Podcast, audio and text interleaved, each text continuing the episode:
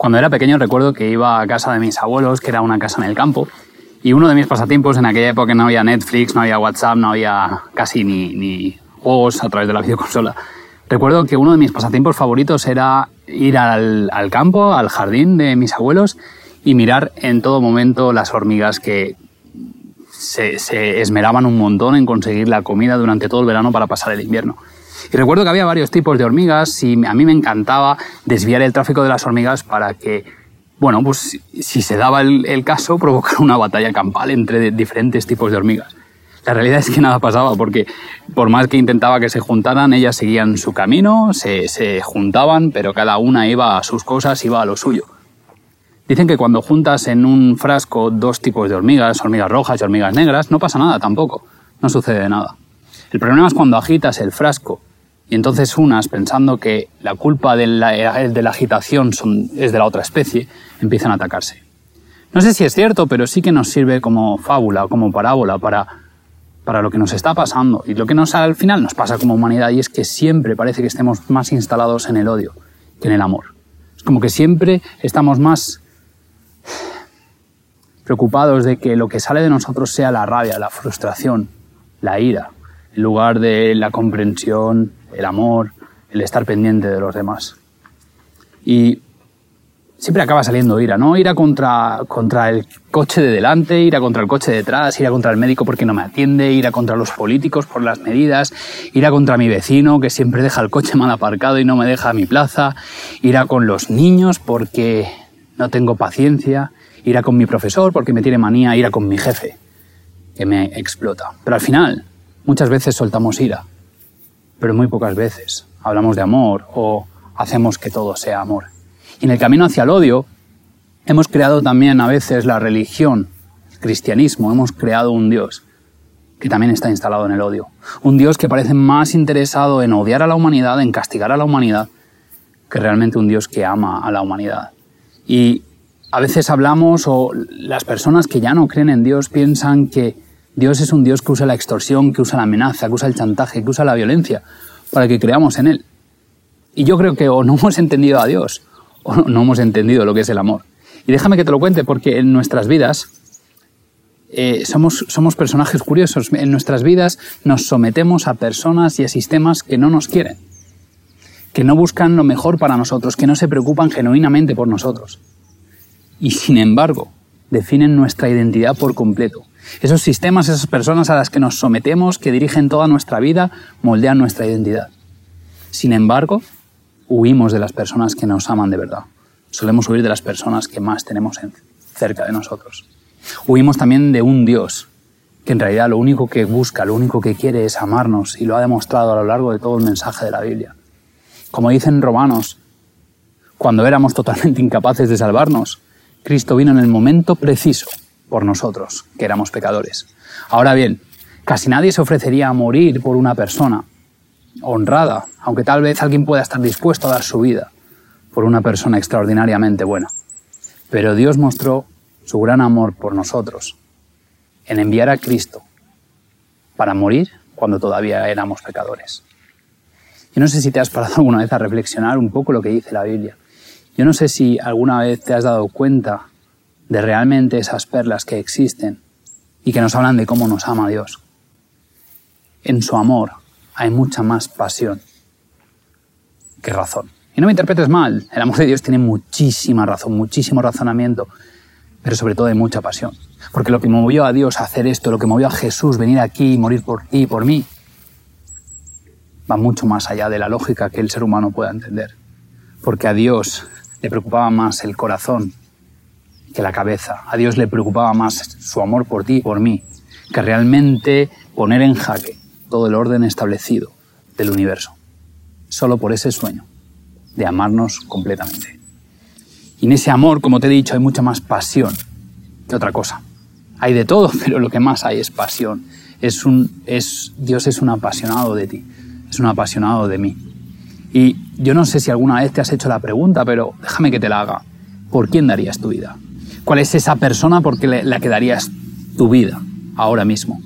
Porque lo que la Biblia te está diciendo, lo que Pablo te está diciendo es que pudiera ser el caso de que pudiéramos dar la vida por alguien realmente bueno.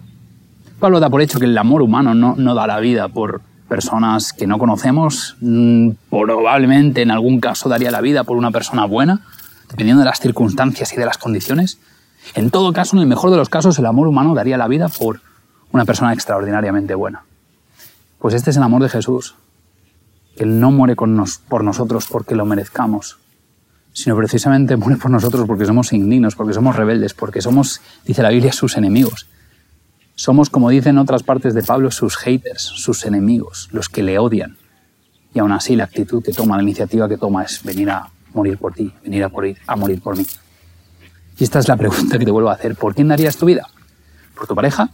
Quizás por tu hermano, quizás por tu madre, quizás por tu hijo, quizás por alguien cercano a la familia, tu abuela. ¿Por quién darías la vida? Recuerdo cuando era pequeño. Cuando era pequeño, eh, más bien adolescente, tirando ya a adolescente bastante desarrollado, una de mis pasiones era el fútbol. Me encantaba jugar a fútbol. Ahora me encanta también, pero los años no perdonan. Pero en aquella época me encantaba jugar a fútbol y recuerdo cuando era un retaco, aparte de un melón, y un bastante agresivo cuando jugaba a fútbol, recuerdo que casi prácticamente cada partido acababa peleándome, picándome con alguien. Eh, ahora lo recuerdo con gracia, pero era un poco patético verme prácticamente cada partido tener piques con, con, los jugadores contrarios. Y recuerdo cuando jugaba durante una etapa, esa etapa de 12, 14 años, cuando aún era nada, un tirillas, alguien que no levantaba ni un palmo del suelo, Recuerdo que jugaba con mis hermanos a fútbol en el mismo equipo y como siempre, fiel a mi tradición, yo buscaba, buscaba el conflicto, buscaba em, el pique con, con, los demás jugadores y recuerdo que cada vez que yo la liaba muy parda, mis hermanos tenían que venir a defenderme, tenían que venir a protegerme. Mis hermanos son mucho mayores que yo y recuerdo que cada vez que yo eh, me metía en problemas, mis hermanos venían a ayudarme, venían a protegerme y al final siempre acaban, acababan defendiéndome ante esos adultos que yo picaba y que yo provocaba. Y recuerdo sobre todo uno de los dos hermanos, los dos hermanos me defendían y me protegían, pero recuerdo uno de mis dos hermanos que era una mezcla de, era una mutación entre Tyson y Holyfield, o para los millennials entre Mayweather y, McGregor. Era, era, era una mala bestia y siempre se quedaba solo eh, cuando me defendía, ¿no? Es como que no había equipo contrario suficiente para hacerle de frente. Y recuerdo que yo siempre me ponía detrás de él y, y bueno, hacía tonterías, ¿no? Cuando, cuando llegaba la pelea. El caso es que nunca me, me, planteé algo y es, ¿y si alguna vez mi hermano se hubiese llevado las tortas? ¿Y si alguna vez mis hermanos se hubiesen llevado una paliza por mi culpa, por andar buscando problemas? No sucedió, realmente, ya te digo, mi hermano era una bestia, una mutación genética. Nunca le pasó, pero ¿y si le hubiese pasado? ¿Y si le hubiesen hecho daño por mí? ¿Y si mientras yo me colocaba detrás de su espalda y me escondía delante de ese cuerpo de un metro noventa. ¿Y si realmente le hubiesen hecho daño? O sea, ese, ese es Jesús. Ese es Jesús, alguien que no se pone a defenderte solo porque sea su hermano, solo porque te quiera, solo porque ese círculo familiar por el que tú estarías dispuesto a dar la vida, lo cumples para él, porque para él no, todos los enemigos, todas las personas que no se merecen nada, él los considera parte de su familia y por eso muere por ellos por eso muere por nosotros. Pero yo me imagino colocándome detrás de Jesús también. ¿Qué haría Jesús por mí? Te digo lo que haría. Me defendería. Pero no sería como mis hermanos que sueltan la mano y sueltan la pierna para defenderme. Jesús es ese que se llevó las tortas por mí.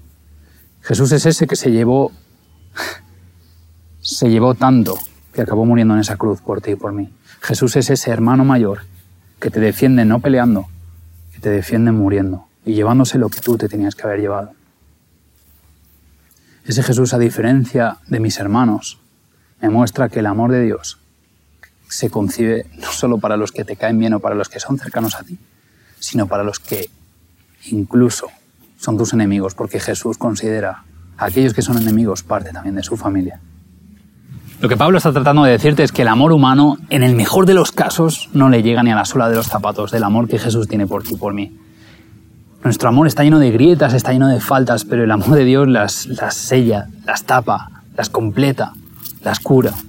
Quita todas nuestras cicatrices y nos lleva siempre hacia adelante. El amor de Dios es supremo porque el amor de Dios sí que es incondicional, generoso, desinteresado.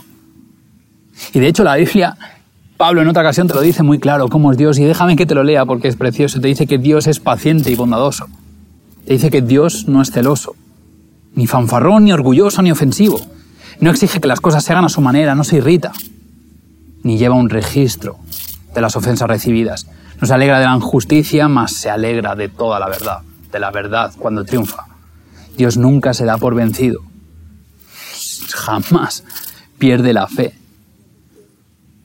Siempre tiene esperanzas y se mantiene firme en todas circunstancias.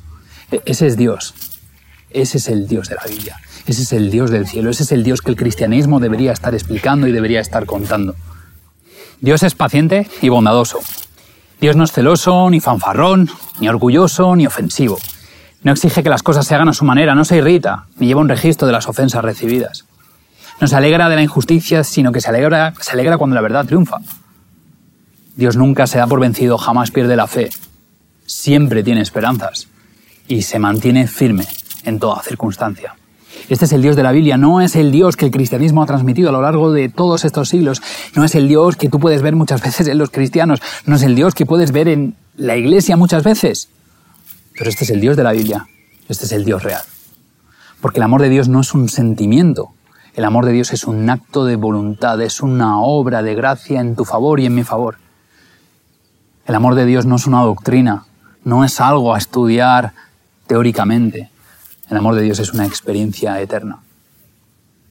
Para Jesús hay una palabra aún más importante que justicia y es amor.